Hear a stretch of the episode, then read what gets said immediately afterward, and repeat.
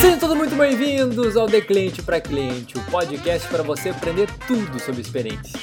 Essa é a edição de número 29! E o tema da vez é o que fazer com a voz do cliente. Para falar sobre isso, eu chamei Rafael Eloy Galego, ele que é gerente de CRM e Customer Insights na Hering, e ele falou tudo de uma forma muito prática e brilhante. Eu tenho certeza que você vai curtir demais.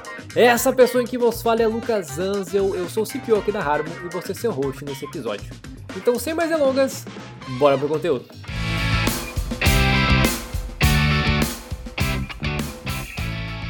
Então, muito bem, meus queridos, começando aqui mais um episódio do podcast de cliente para cliente. Mais uma vez, eu tenho comigo aqui mais um convidado incrível. Então, Rafa, primeiramente quero te agradecer pelo, pelo por participar aqui do, do podcast, para enriquecer aqui com o teu conhecimento, com a tua prática, com a tua vivência. E seja oficialmente muito bem-vindo aqui no episódio. Show, muito obrigado, Lucas. Fico feliz aqui que a gente possa conversar Acho que a ideia aqui é a gente poder compartilhar um pouco daquilo que eu já aprendi trabalhando com a perspectiva do consumidor, né, ou dando voz ao cliente, ouvindo o que o cliente tem a nos contar. E acho que vai ser um bate-papo muito legal aí para a gente poder compartilhar um pouco desses aprendizados. Não, vai ser sim, eu estou bem animado aqui. Mas, Rafa, é o seguinte, antes da gente ir aqui para o nosso conteúdo, eu queria que você compartilhasse um pouco da tua história, né? Como é que o Rafa começou e a trajetória dele até ele sentar na cadeira que ele, que ele se encontra hoje. Show, muito legal.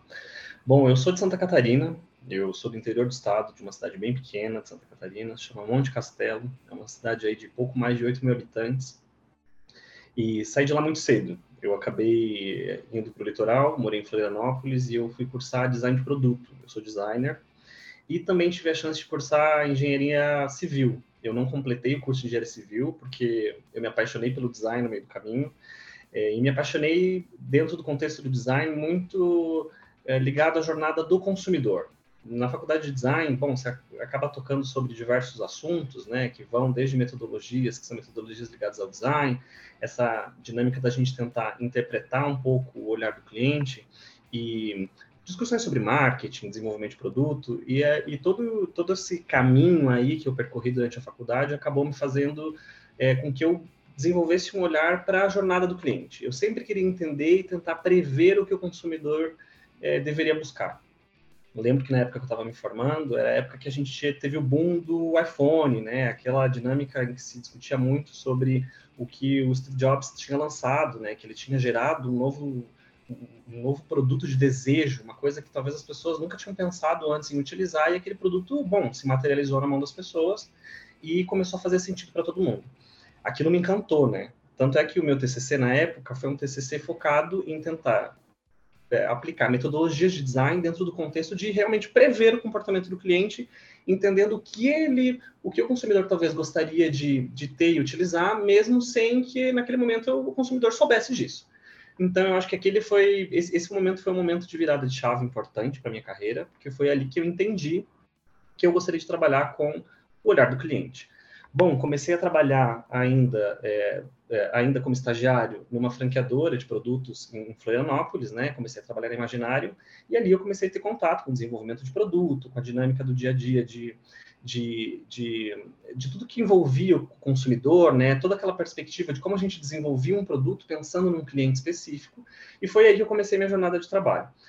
Poucos anos depois, eu acabei mudando para São Paulo. Eu queria fazer uma pós-graduação é, em gestão de varejo. Cursei essa pós-graduação de gestão de varejo aqui na FIA, em São Paulo. E, na sequência, acabei emendando um MBA em marketing e comecei a desenvolver minha carreira aqui em São Paulo. Eu já acabei atuando em diversas áreas diferentes do varejo. Eu acabei trabalhando dentro de marketing, desenvolvimento de produto, da área comercial.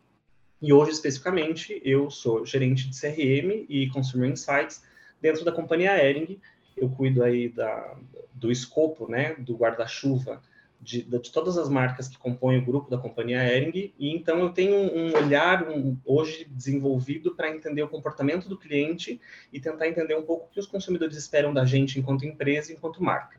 São aí mais de 11 anos de, de estrada no varejo, e eu posso dizer que hoje eu tenho um olhar bastante 360 para o que o consumidor espera da gente e, e, acredito que a gente consiga capturar de um jeito bem consistente uh, o olhar do cliente. Então, a minha carreira ela acabou se direcionando para esse caminho, talvez de forma quase que ocasional. Lá na faculdade eu imaginava que eu ia conseguir, ou melhor, eu pretendia conseguir chegar nesse lugar, né? Que é esse lugar de efetivamente poder entender o que o outro espera de nós, mas hum, isso tudo aconteceu de forma muito natural, assim. Eu acho que quando a gente efetivamente traça um, um desejo, né, para o futuro, esse desejo, se a gente ficar mirando nele direitinho, ele acaba acontecendo. Então, acho que essa é um, uma breve explicação da minha carreira.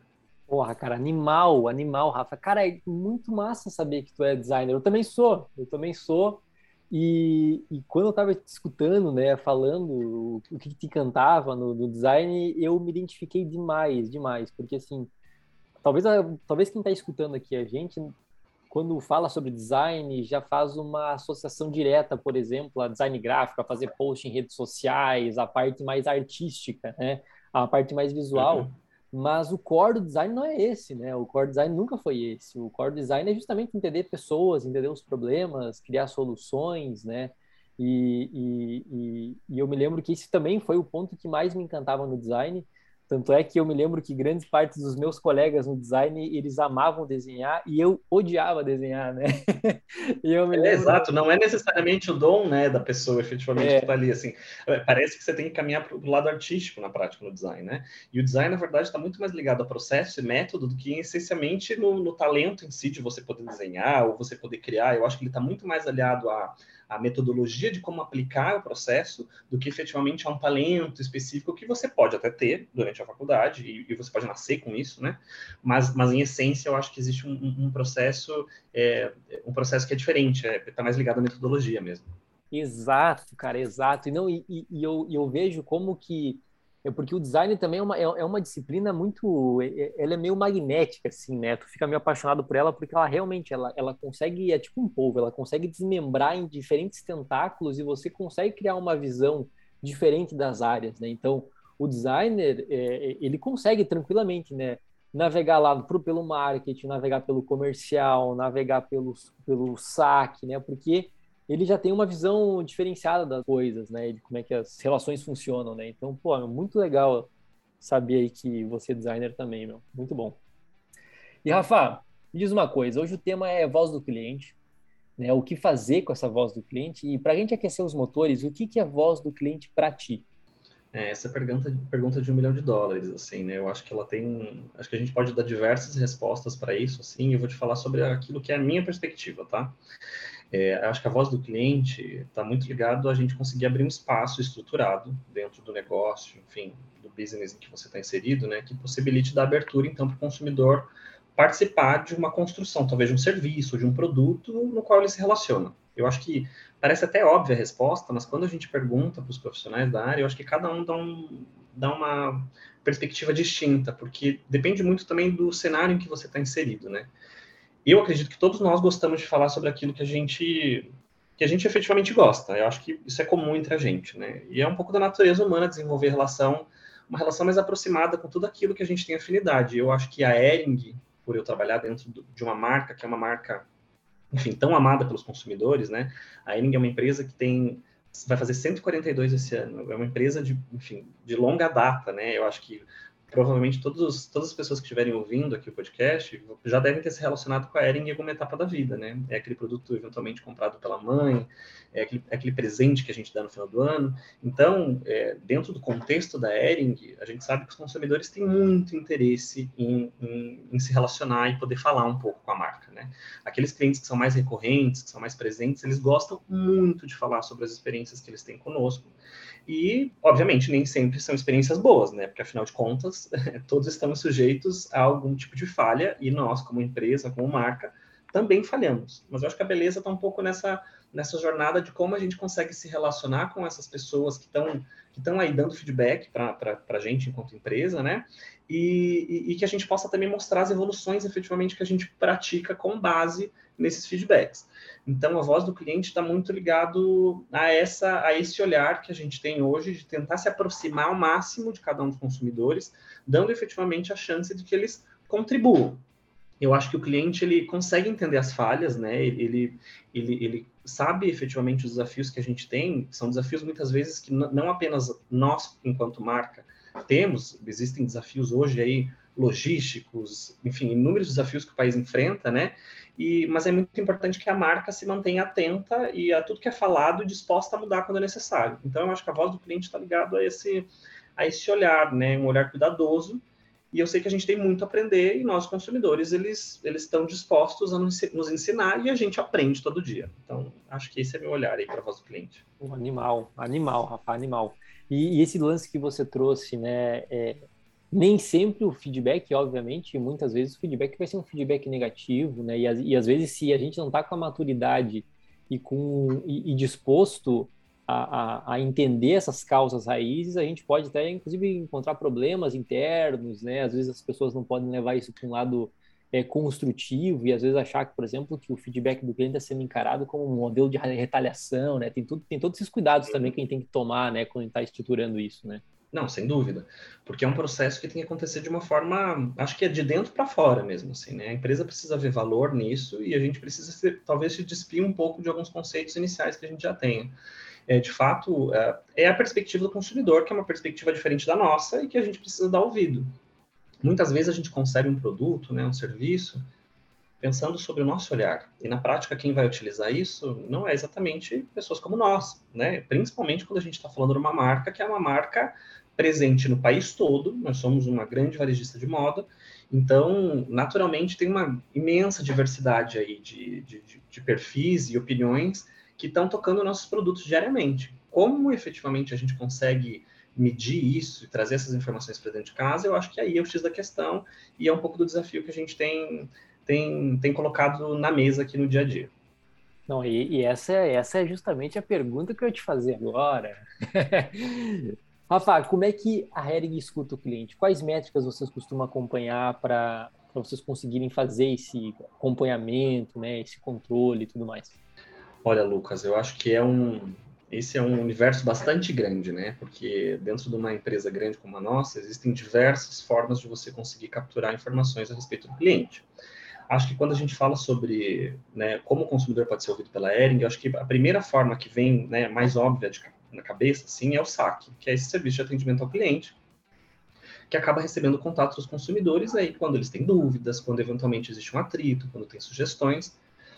E a gente recebe isso nos diversos canais de comunicação. A gente recebe por telefone, e-mail, chatbot, WhatsApp e por aí vai eu acho que o time que acompanha esses indicadores, né, eles, eles acabam acompanhando indicadores que são muito ligados à dinâmica do, do, do saque mesmo, como média de contato por período, taxa de reclamação dentro das principais dores que eles acabam mapeando, é, polarização dos comentários é, nas redes sociais, reclame aqui e por aí vai. Então tem um universo bastante grande, né?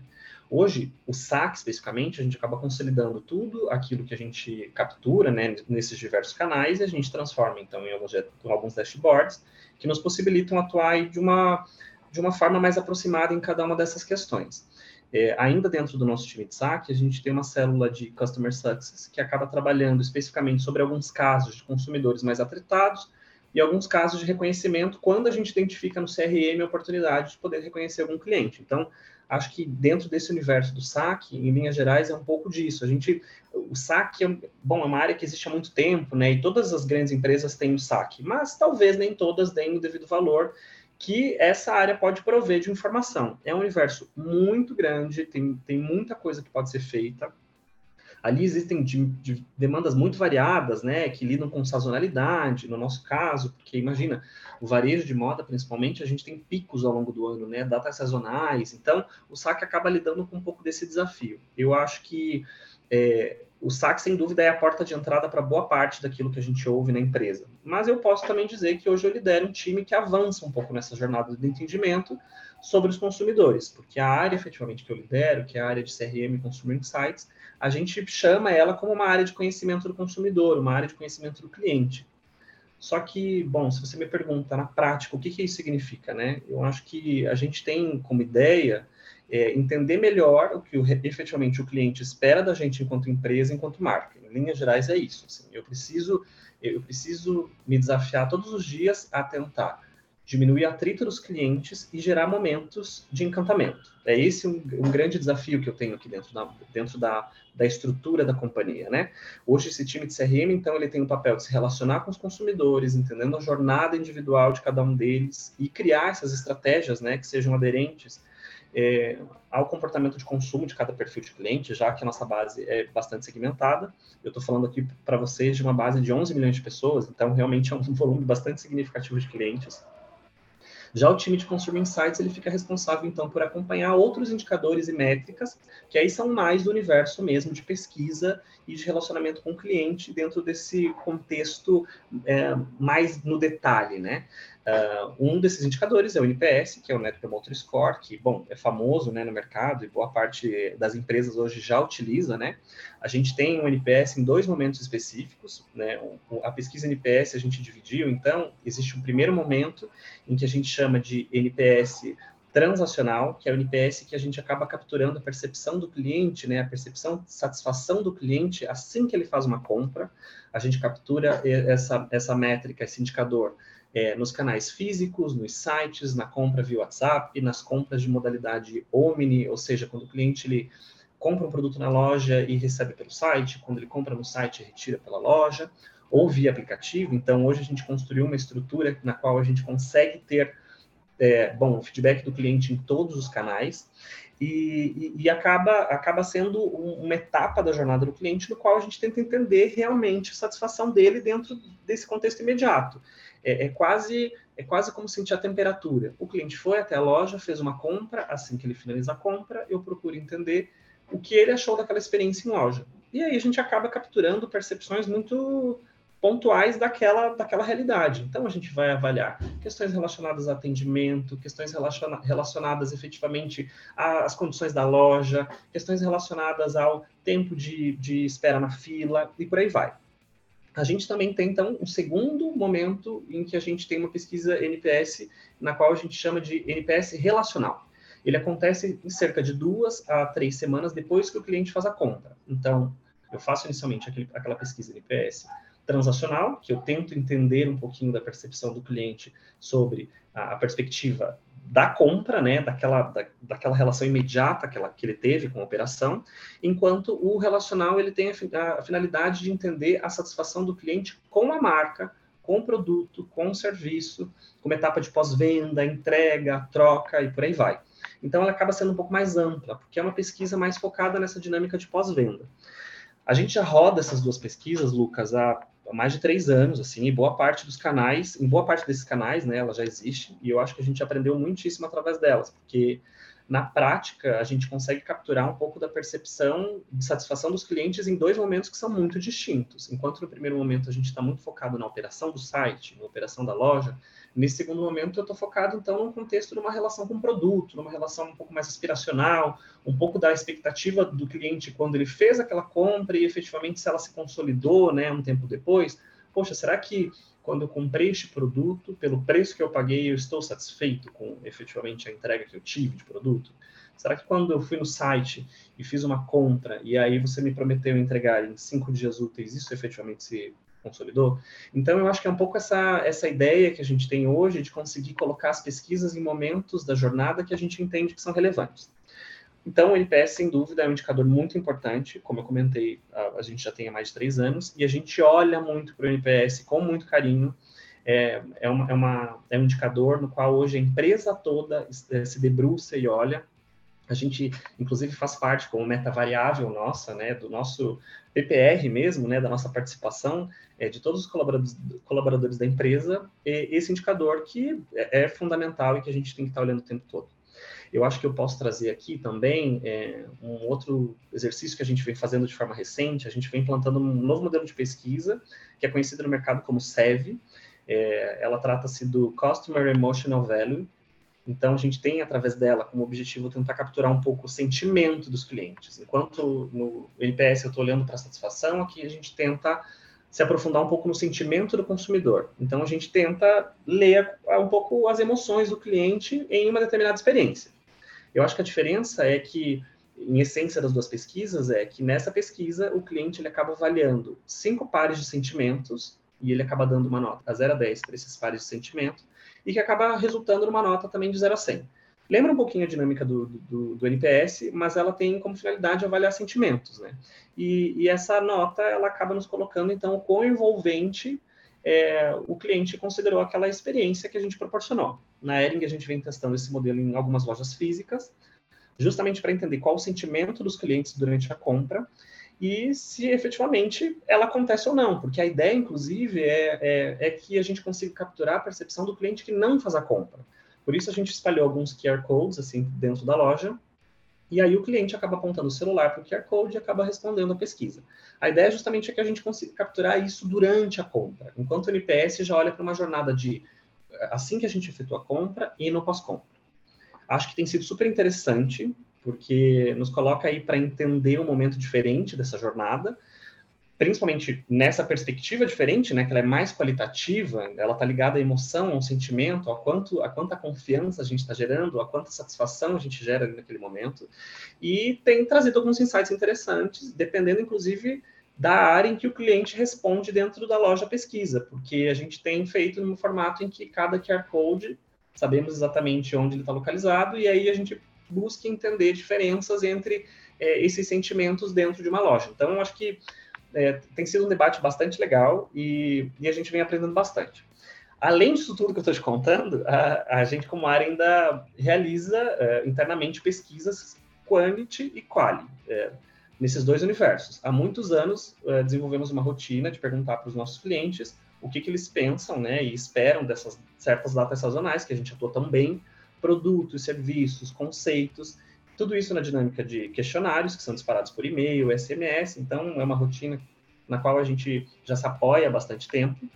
E, e, e a gente vem fazendo de um jeito, de um jeito que a gente tem tentado evoluir isso para uma visão um pouco mais, mais quali, né? Então, realizamos focus groups, entrevistas em profundidade, pesquisas participativas e por aí vai. Existe um vasto universo de metodologias, né?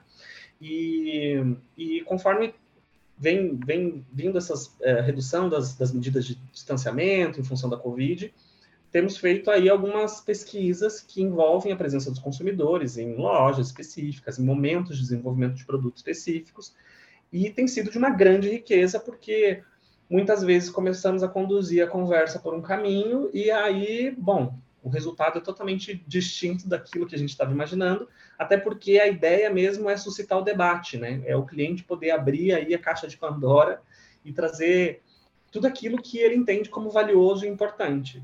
Tomamos nota disso e trazemos para o negócio. Então, se eu pudesse falar um pouco sobre as métricas e sobre como a gente trabalha, eu acredito que é um pouco isso. Sensacional, Rafa. Nossa senhora, até o tio falei assim, eu vou ter que fazer alguma. Eu tive que pegar um papelzinho anotando aqui para te fazer umas perguntas agora, porque foi tanta coisa, né? Pô, muito bom. Falei bastante, né? Não, mas foi sensacional. Acho que o primeiro ponto que eu queria levar para a turma que está escutando aqui, vocês percebam, pessoal, que quando eu pedi para o Rafa é, como é que a Hering escutava o cliente, ele fugiu, ele não falou somente de pesquisa, ele trouxe saque, ele trouxe entrevista, ele trouxe outros canais, né, pessoal? Porque assim, um programa de voz do cliente não é só pesquisa, engane-se quando se fala sobre isso, né? É, é, é, voz do cliente. Então, sempre onde é que o cliente fala, a gente tem a capacidade de organizar essa fala do cliente e transformar isso em insight. Então, o Rafa aqui trouxe aqui para prática esse conceito, ficou muito massa. E outro ponto, né, Rafa, você começou falando com o saque. E, e, e eu, eu, acho que sim, o, o saque é o feijão com arroz da experiência, né? Eu acho que se, se, se a gente tem que começar por ele ali para para melhorar a percepção de experiência. Inclusive, até, se eu não me engano, há uns dois anos, dois ou três anos atrás, a Nel Assist, que é uma empresa brasileira aqui também, eles têm uma plataforma de atendimento, eles realizaram uma pesquisa para entender o quanto o atendimento né, representava na percepção total da experiência do cliente e eles viram que o brasileiro é em torno de 60% da percepção de uma da experiência total do, do cliente eles eles atribuem ao atendimento, né? Então o atendimento ele de fato ele contribui muito muito e, e eu acredito que em diferentes empresas onde a gente são menos digitais, né, onde existe bastante uh, uma capitalidade física grande, o atendimento às vezes pode ser até inclusive maior, né? Visto que uh, o, o, o, face a face ali, aquele contato pessoal, aquele contato humano, conta muito realmente para eu continuar consumindo de uma determinada marca. Né? É... Sem dúvida, sem dúvida. Você pudesse até te complementar, Lucas? Claro, por favor. A gente falar quando a gente fala sobre atendimento, né, e a gente está falando aqui do SAC em específico, o SAC acaba sendo o canal que formaliza essa relação, né? Mas eu acho que até eu utilizei a relação, que é a palavra, porque a gente está falando sobre relacionamento no final do dia, né? É. E relacionamento, ele é muito amplo. Bom, eu tenho, a Ering hoje tem espalhado aí pelo país 700 operações rodando, né? Então, você imagina quantos atendentes não temos em cada uma das nossas lojas. Os vendedores também são é, agentes desse, desse, processo, né? Total. A gente tem buscado hoje estruturar uma, uma dinâmica na qual a gente consiga capturar a percepção também das lojas físicas. Existem outros diversos canais aqui que talvez eu possa explorar e que a gente vem tentando trabalhar também, como redes sociais. Bom, não existe uma nem duas redes sociais, são múltiplas, diversas, né? Como, como capturamos a percepção dos clientes em cada um desses pontos de contato?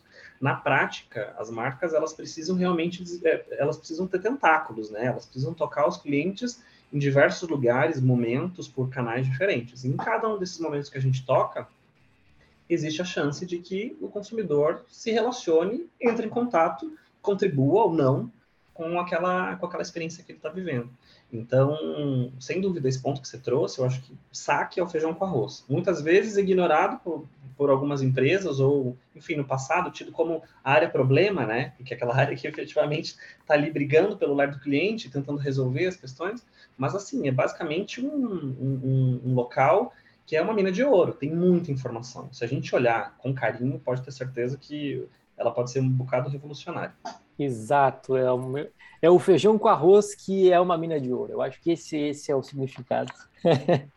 Rafa, tenho tá. duas perguntas aqui que eu fiquei curioso quando você estava falando das métricas. Primeiro você falou daquele da, que vocês fazem a medição daqueles dois NPS, né? O transacional logo após uhum. a compra e aquele racional duas semanas depois.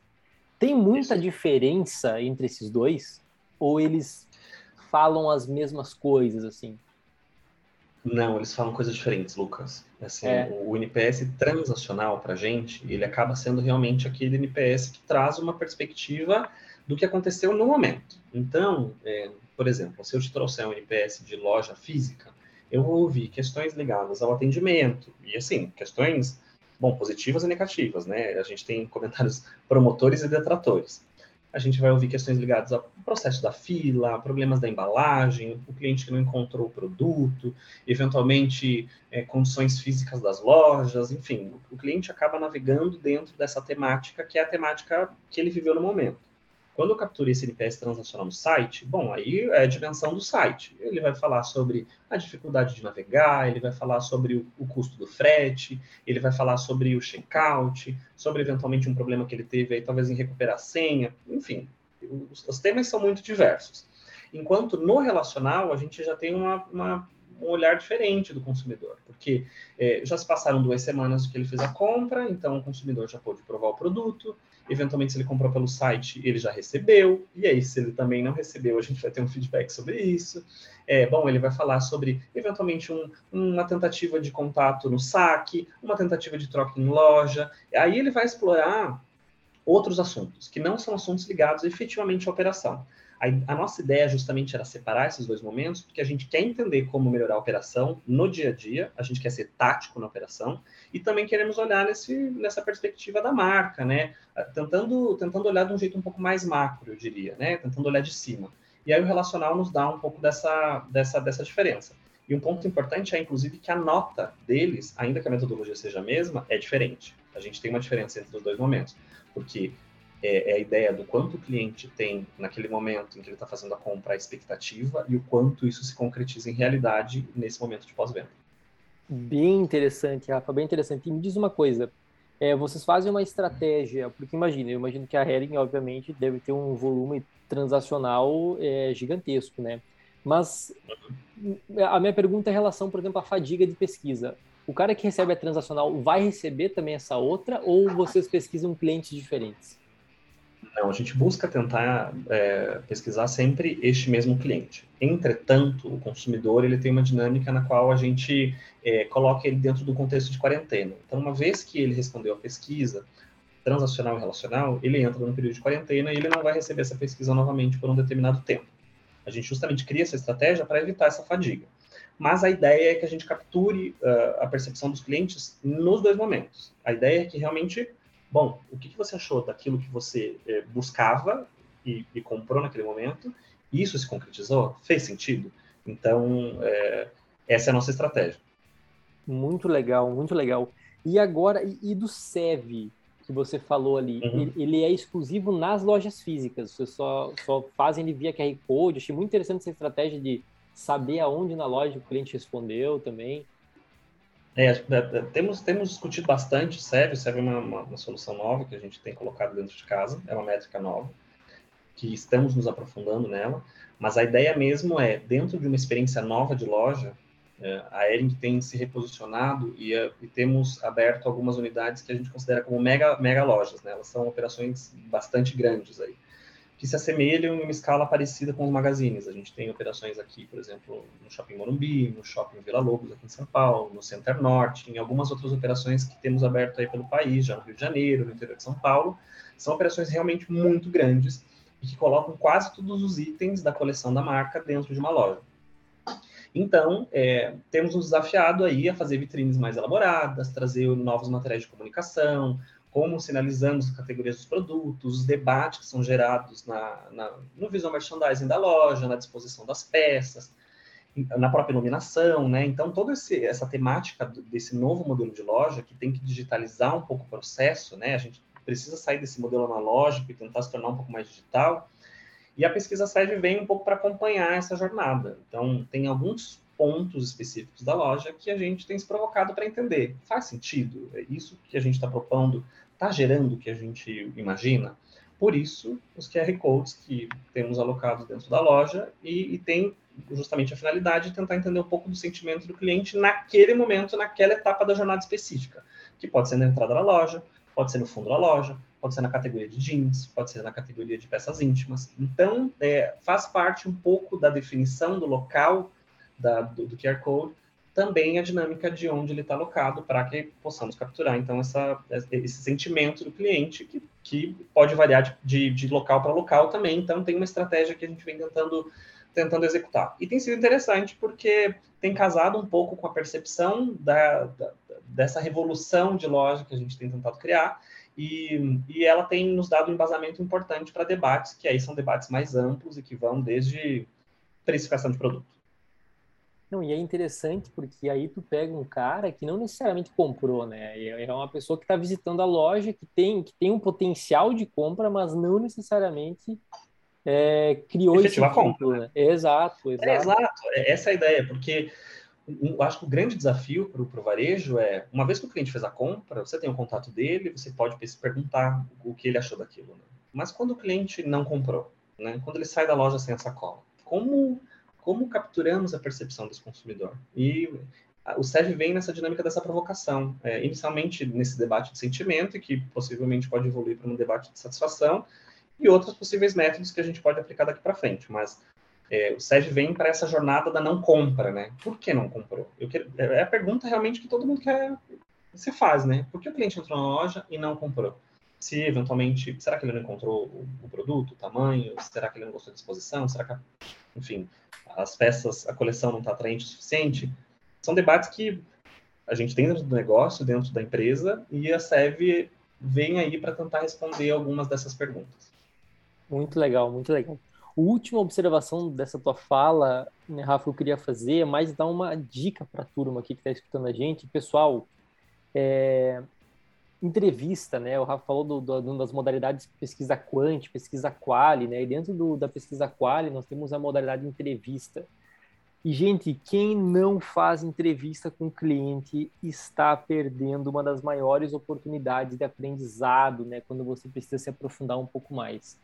É, é, eu, toda vez que eu acho que eu rodei entrevista com um cliente, eu acho que foi uma das coisas mais esclarecedoras, porque quando a gente faz entrevista, uh, a gente está buscando entender os comportamentos, né? Então, que, que, extrapola a questão do, do nosso produto, mas sim todo o contexto de vida da, da, daquele cliente, daquele grupo de clientes, né? Então, tem muito, tu vai aprender muito fazendo entrevista e recomendo fortemente que se você aí, do outro lado, nunca fez entrevista, comece a fazer, rode pelo menos uma, se você tem alguém na tua empresa, né, que, se você tem aí na, na, na, sua empresa ou um time de CX, ou você faz parte do time de CX, o time de marketing, se tem na empresa um time de UX, por exemplo, bem provavelmente deve ter uma pessoa que manja de pesquisa ali, chama ele, faça um time e, e executem isso. Porque é, é, demais, né, Rafa? É, é, é uma atividade é incrível. É incrível. Eu, é, eu sinto que mudamos muito a forma de se relacionar com os clientes a partir do momento que começamos a fazer pesquisa. Isso eu posso garantir para todo mundo que estiver ouvindo. Porque conversar com o cliente dentro do ambiente que está sendo pesquisado, que no nosso caso muitas vezes é dentro da loja mesmo, então a gente leva o consumidor para dentro da loja e na sequência ouve ele falando sobre a experiência que ele teve, é revolucionário, porque coloca o consumidor dentro daquele contexto no qual você quer avaliar e ele vem e traz uma série de informações que muitas vezes não estão ligadas ao contexto. Ele extrapola para outros lugares com outros assuntos e são extremamente valiosos. Se a sua marca é uma marca é, que tem esse consumidor apaixonado, como no nosso caso, a gente tem consumidores que são apaixonados pela marca, que compram com a gente com muita frequência, então eles vão se sentir mais do que dispostos a, a, a contar o que eles pensam, né? É, é, muitíssimo interessante. Eu tenho, bom, várias, vários casos aí interessantes de pesquisa que a gente rodou ao longo do, dos últimos anos, mais, mais recentemente tem sido muito interessante, principalmente pela dinâmica do comportamento do cliente, né, pós, pós é, pico de pandemia, né? A gente ainda está vivendo um momento de pandemia, mas a, gente consegue ver aí uma, uma diminuição dessas restrições e, e, os consumidores estão ávidos aí por encontrar novidade, por buscar novos produtos. Bom, a gente ficou muito tempo dentro de casa, então tem sido muito interessante, principalmente pelo contexto, inclusive, da digitalização dos clientes, né? E isso era uma coisa que não víamos lá no começo, é, quando há três, quatro anos começamos a fazer essa rotina de pesquisas com os clientes e agora a gente tem visto com muita frequência. Então, realmente, é, ouvir, pesquisar, é, eu acho que é uma das chaves do sucesso hoje. É isso aí, é isso aí. E tem mais um canal, inclusive, né, Rafa, que você pode adicionar aí, que é a parte de reviews, né, a parte de reputação online aí da, das lojas físicas, que, que a gente está ajudando vocês aí. Vamos adicionar aí no, no time aí de de Customer Insights. com certeza, com certeza, mas é, é, eu acho que são caminhos, são caminhos com estratégias distintas e que precisamos utilizar de forma com que eles se correlacionem, né? No final Exato. do dia, todas essas, todas essas, é, todas essas iniciativas, né, que envolvem é, o, o, o feedback do cliente são vetores que se a gente mesmo olhar com carinho, eles começam a apontar para o mesmo lugar. É, é, é, bastante interessante. Com cuidado, você consegue perceber que a estratégia está ali, você só precisa capturar e consolidar.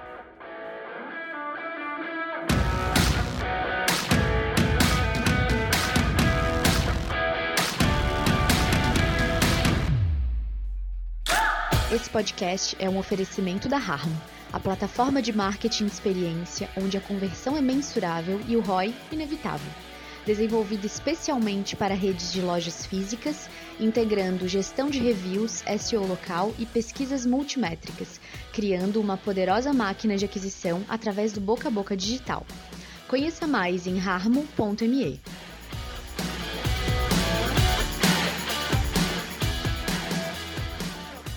O que eu acho mais legal, Rafa, é quando você consegue identificar uh, a, qual que é a etapa da jornada com, pelo contexto pelo qual aquele feedback está inserido, né? Porque tu tem um feedback do, do cliente que que ele tá, né? Se tu vai olhar para ter uma visão de jornada, tu vai ter aquele feedback que tá lá no começo da jornada, vai ter, vai ter aquele feedback que vai estar tá no final, vai ter aquele feedback que vai influenciar o consumidor, vai ter o feedback que vai influenciar uh, alguma determinada área mais ou menos. Então é realmente muito incrível depois que tu consegue organizar tudo. Né?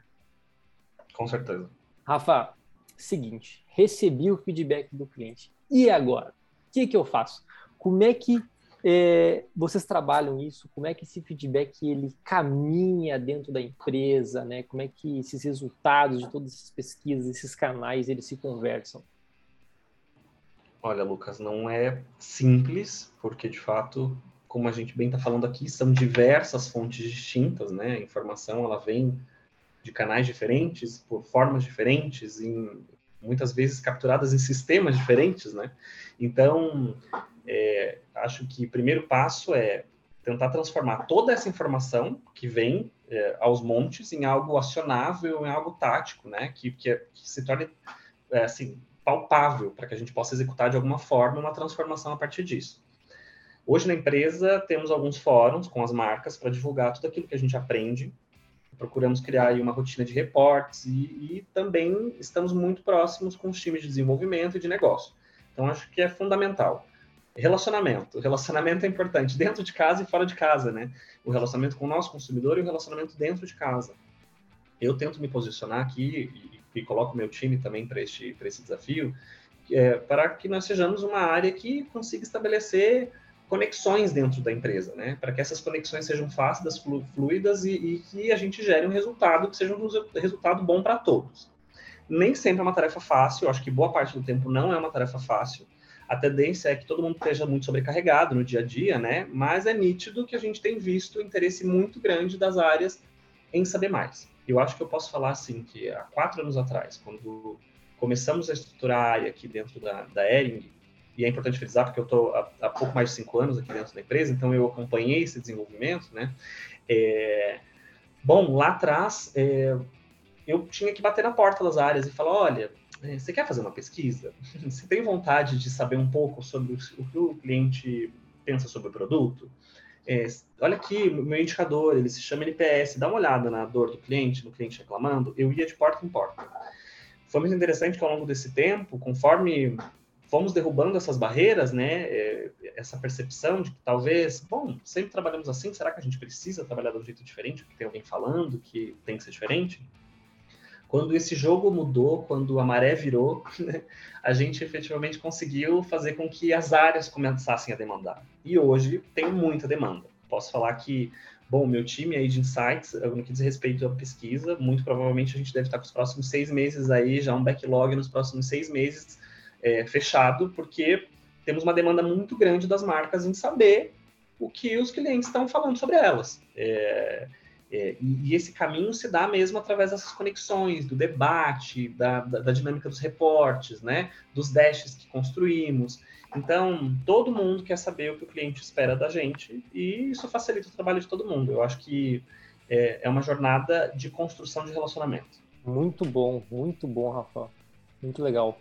E, e se tu olhar para esse contexto, né, se pudesse é, dar uma dica para a galera no sentido do que, que você vê no mercado é, que tu acha que os profissionais eles precisam parar de fazer e começar a fazer quando o assunto é feedback do cliente? Olha, eu acho que eu já, talvez eu já tenha até falado sobre isso aqui mais cedo, mas eu acredito que o primeiro passo mesmo é você se despir de um conceito pré-determinado e embarcar nessa aventura que é dar ouvido ao que o cliente tem a dizer.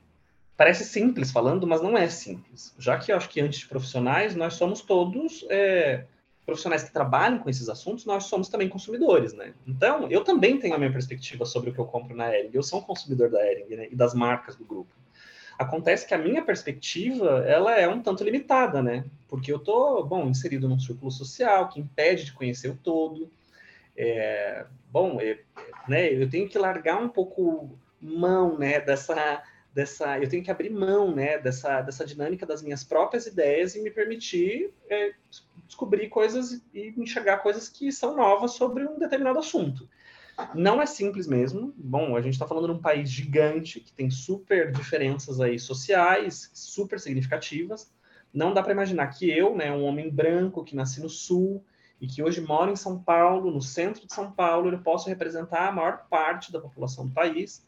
Concorda? Então, existe um, desafio muito grande que a gente né, deixa um pouco de lado esse olhar que nós temos hoje para o olhar que nós temos profissional sobre aquilo que a gente está efetivamente observando e dê a liberdade que possamos ouvir a perspectiva de mais gente, gente diversa, né? É, eu acho que tem uma grande oportunidade aí a gente realmente precisa aprender mais. É, então, se eu pudesse dar um conselho rápido, assim, né, é vamos ouvir mais e falar um pouco menos nesse começo, porque temos muito a aprender com, com a diversidade e com um olhar de alguém que é apaixonado por aquilo que a gente também faz. Muito bom, eu concordo 100%, 100%. Eu acho que se realmente, né, às vezes a gente, eu vejo muito, muitos profissionais também, às vezes por estar muito tempo no negócio, enfim, acaba falando assim, não, mas eu conheço os problemas que tem aqui, a gente já sabe o que tem que fazer, né, mas às vezes, ah, vai direto para a solução, mas não analisa o problema direito, né, não fala com o cliente, não entende com profundidade o que está passando, qual que de fato é a necessidade, né, e, exato, e, exato. As... e, você pode trazer alguns vícios, inclusive, né, vícios é, de observação total. passada, de, outro, de outros, outras experiências profissionais, porque afinal de contas a vida é essa coxa de retalhos. Então, é, a partir do momento que você é, efetivamente entende que é, esse olhar do cliente, né, essa, essa predisposição em ouvir o outro é uma oportunidade importante para o seu crescimento, inclusive profissional, é aí que, que eu, eu, pelo menos, enxerguei a minha virada de chave dentro do negócio. Muito bom. E, e, Rafa, você tem alguma história ou até mesmo um caso inusitado que vocês pegaram a partir das pesquisas, por exemplo, de uma, uma ação aí que vocês escutaram o cliente? Olha, Lucas, acho que experiências a gente tem diversas, né? Todos os dias a gente ouve alguma coisa e a gente tenta trazer esses assuntos para pauta, para debate e para uma possível execução, mudança de produto, mudança de estratégia, mudança de comunicação a gente atuou sobre, bom, é, mudanças na, na forma com que a gente fotografa produtos, a definição dos modelos, para que possamos ter é, uma seleção de modelos mais diversa, para que possamos trazer também é, é, relacionamentos diversos. A ideia é que a gente faça com que os clientes possam se sentir mais representados em tudo aquilo que efetivamente a gente comunica. E tudo isso veio também através de pesquisa. Obviamente tinha um olhar individual da gente enquanto profissional de marketing e de comunicação, mas é muito interessante que o cliente, o cliente começou a demandar isso com muita força e nós, enquanto marca, fomos atrás é, de construir isso. Temos é, casos, por exemplo, na pesquisa NPS, em uma loja específica, na qual estávamos tentando mudar um pouco do modelo da operação, e a gente começou a observar que aquela loja tinha notas ruins no que estava ligado a provador. Bom, vamos entender um pouco qual era a dinâmica do provador. E o cliente falava que, bom, o provador tinha um problema que os produtos ficavam largados lá dentro, quando o consumidor passava antes, que talvez ele não ficava tão limpo, que tinham problemas ligados à iluminação. E aí a gente trouxe esse tema para debate junto do time, de uma forma, de uma forma é, é, num debate de, em grupo, né? Assim, acho que numa dinâmica aí em que a gente se reúne para discutir essas dores mudamos totalmente a estratégia de provador para aquela loja. A gente colocou um time alocado para poder fazer triagem dos consumidores, né? É, mudamos a forma de iluminar os, os, provadores. E foi super interessante, porque essa operação, de um mês para o outro, a gente subiu, assim, coisa de 30 pontos no NPS. É, é impressionante como aquele, aquela etapa da jornada do cliente gerava dor. Então, a gente tem tentado atuar nesses assuntos, que são assuntos que parecem pontuais e que não geram fricção, mas geram fricção. E hoje, naquela loja, o provador é um, é um momento de encantamento, não mais um momento de fricção. É, tem outros exemplos, assim, talvez um que eu goste muito, né, é, que é um debate em que é, eu acompanhei dentro de um focus group, que também tinha finalidade de, de entendermos um pouco uma operação de uma nova, de um novo modelo de loja que a gente vem desenvolvendo, e os consumidores começaram a trazer, é, bom, o debate era sobre a loja, né, e a gente começou a ver os consumidores questionarem um pouco a jornada da compra da camiseta, que é um produto icônico para a Ering, né? Afinal de contas, é, provavelmente a, a, camiseta básica do brasileiro é Ering, né? Eu acho que é, pouco se discute isso. Nós somos efetivamente referência no que diz respeito ao básico no país. E as consumidoras, um grupo de mulheres, em dias distintos, começou a questionar a dinâmica de que a gente não deveria definir camiseta como masculina ou feminina, que deveria ser camiseta. E por que, que a gente não olhava sobre essa perspectiva? Que para elas o produto não deveria ser um produto de homem ou de mulher, uma vez que é camiseta e que deveria vestir todo mundo e que talvez a gente deveria ter uma área neutra na loja. Isso foi super interessante porque não foi induzido por nós, enquanto mediadores ali, né, participando, e aconteceu em dias distintos, é, também de forma natural. Então, é o tipo de coisa que a gente não percebe, talvez, no dia a dia, que isso não faz parte do nosso cotidiano e não faz parte do meu ciclo social, do meu debate entre família, mas que está circulando aí fora. E eu acredito muito nessa consciência coletiva que existe, né? Que muitas vezes não, não é percebida de imediato pelas pessoas, uma vez que, é, como eu falei, a nossa perspectiva é muito limitada, né? Eu preciso dar voz e ouvido para as pessoas. E quando você coloca figuras distintas, de lugares distintos, tratando sobre temas distintos, e eles acabam consensando, né? Quase que nesse efeito de manada, porque quando um vai, o outro vai junto, se concorda, é, é, um, é uma coisa assim, sensacional. Eu, eu, eu tenho esses exemplos recentes como exemplos valiosos que nós trazemos para o negócio e hoje está na mesa de debate aí para que a gente possa tentar viabilizar da melhor forma possível. Sensacional, Rafa, sensacional. Tá? Obrigado por compartilhar esses, esses dois casos aí. E nossa, que impacto, hein? 30 pontos no NPS por arrumar a questão do, do provador é um impacto e tanto. Porque não é todo, todo dia que se aumenta 30 pontos assim, né? É impressionante, né? Numa operação, naquela operação específica, a gente conseguiu aumentar 30 pontos, num contexto de que efetivamente o cliente sentia dor e a gente não percebia isso, não entendia. É, bom, se eu não tenho a pesquisa, efetivamente não vai ser possível é, nem capturar essa percepção. A partir do momento que começamos a olhar com mais profundidade e aquilo se tornou um ponto de dor, né, de detração, bom, atuando sobre isso, a gente conseguiu ver o resultado. E aí tá um outro insight que tá na, nas entrelinhas aí dessa história, Rafael, é o seguinte, né, para a turma aí. Pessoal, é, é, quando a gente faz pesquisa, quando a gente trabalha com indicadores assim, é, é legal ter a visão macro, mas se a gente não descer para o micro, às vezes a gente está deixando escapar muita oportunidade, né? Então, que nem o Rafa falou, cara, a gente desceu no micro, a gente viu aquela loja, qual era o ponto fraco daquela loja, a gente foi lá, resolveu e, e surgiu um impacto, né? Então, é, o zoom out com zoom certeza, in, né? Com certeza. É, com certeza, Lucas, porque de fato o indicador por si só, né, a nota NPS, fala muito pouco. Fala é. muito, muito pouco. O que é, eu acho o grande, o, o, grande, o grande valor está no comentário, né? Enquanto que você começa a associar esse comentário com a nota, com regionalidade, com operação, com modelo de operação, com sazonalidade. E aí, todos esses elementos, que são elementos que, quando cruzados, começam a gerar algum tipo de, de, de insight que não é simplesmente nota subiu, nota desceu. Como a gente cruza essas informações de forma com que elas gerem algum tipo de algum tipo de conhecimento que não seja simplesmente, bom, subimos dois pontos, caímos dois pontos, fazer uma relação versus a semana anterior e aí a projeção da próxima. Não, a gente precisa ser um pouco mais eh, a gente precisa trabalhar com profundidade nesse assunto, porque de fato é, a riqueza está no comentário, que é, a gente tem executado uma, um exercício interessante aqui dentro também, que é trazer luz para os comentários. Então, em diversos fóruns, é, a gente traz os comentários dos clientes, que não são comentários bons, mas é importante que todo board, liderança, saiba que o cliente está falando sobre aquilo. Quando dói na gente, é o momento em que conseguimos fazer a transformação. Incrível, incrível. Rafa, estamos chegando no final aqui desse episódio. Cara, foi uma pedrada, hein? Que isso, meu! Nossa bom, senhora, o pessoal que deve estar escutando aqui deve estar enlouquecido já. Não, foi muito insight prático, muito bom. Rafa, tu tem alguma dica final, por exemplo? Tem alguma dica de um livro, é, às vezes de um documentário, de um vídeo, de um artigo que você acha interessante compartilhar com a turma?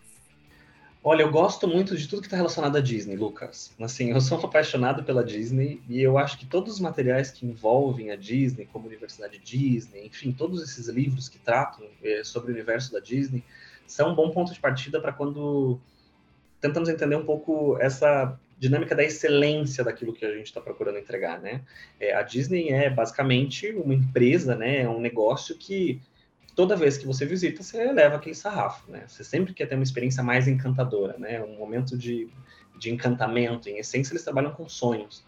E, e eu gosto muito de todos os materiais, documentários, enfim, que envolvem esse universo, assim. E existe um vasto conteúdo aí, né? É, que vocês podem buscar é, de, de, enfim, publicações que falem sobre é, o, o, carinho, né, e o cuidado que a Disney tem efetivamente com seus consumidores. Eu tento hoje trazer um pouco dessas dessas é, iniciativas práticas que eu vejo nesses materiais para dentro do nosso universo. Obviamente é, é, um segmento totalmente diferente, né? Eu não entrego o mesmo nível de experiência, mas sem dúvida, se a gente conseguir ter esse olhar mais aproximado para quem nos visita, para quem compra nossos produtos, para quem tem contato com, com o nosso universo, com certeza é, a gente vai ter a gente vai ter uma uma entrega muito mais consistente, né? É, acho que se a gente buscar excelência operacional e excelência em atendimento uh, o tempo todo, talvez a gente se aproxime um pouco do que Disney entrega.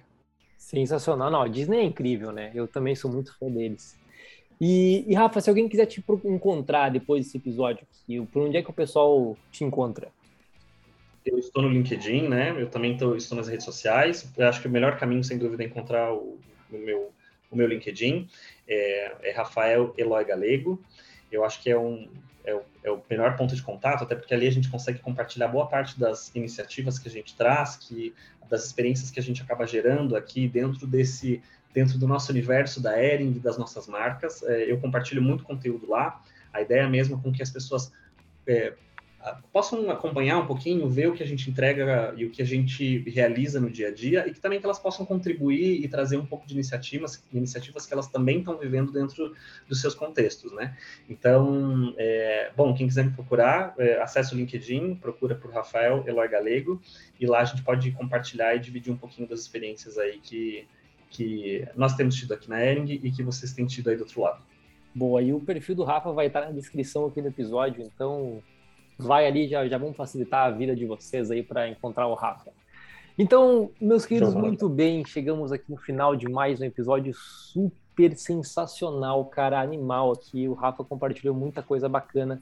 E você sabe que esse podcast é um oferecimento da Harmo, então se você quiser acompanhar este outros episódios, acompanhar os cortes que a gente faz aqui do episódio, as frases, né, acompanhar a, a, a Harmo na... Eu ia falar Hering já, né? É tudo com H. acompanha, é isso aí, ó. acompanha a Harman nas redes sociais vestindo uma camisa da Hering, né? Você pode encontrar. Com certeza, com certeza. Não, eu tenho as minhas, eu tenho as minhas aqui. A básica da Hering é difícil, é difícil competir, né? É... é... a gente é o básico do Brasil, né? É isso que a gente busca reforçar para os nossos clientes todos os dias. Então, realmente. É isso aí. E então a Harmon, você vai encontrar o perfil da Harmon tanto no LinkedIn como no Facebook, Instagram e YouTube com webinars gravados e tudo mais. Se você quiser fazer um, uma indicação de algum convidado, de algum tema, manda direto para mim, que eu sou o host aqui, Lucas Hansel, no LinkedIn ou no Instagram, beleza? Então espero que vocês tenham gostado, fiquem todos muito bem e nos vemos no próximo episódio.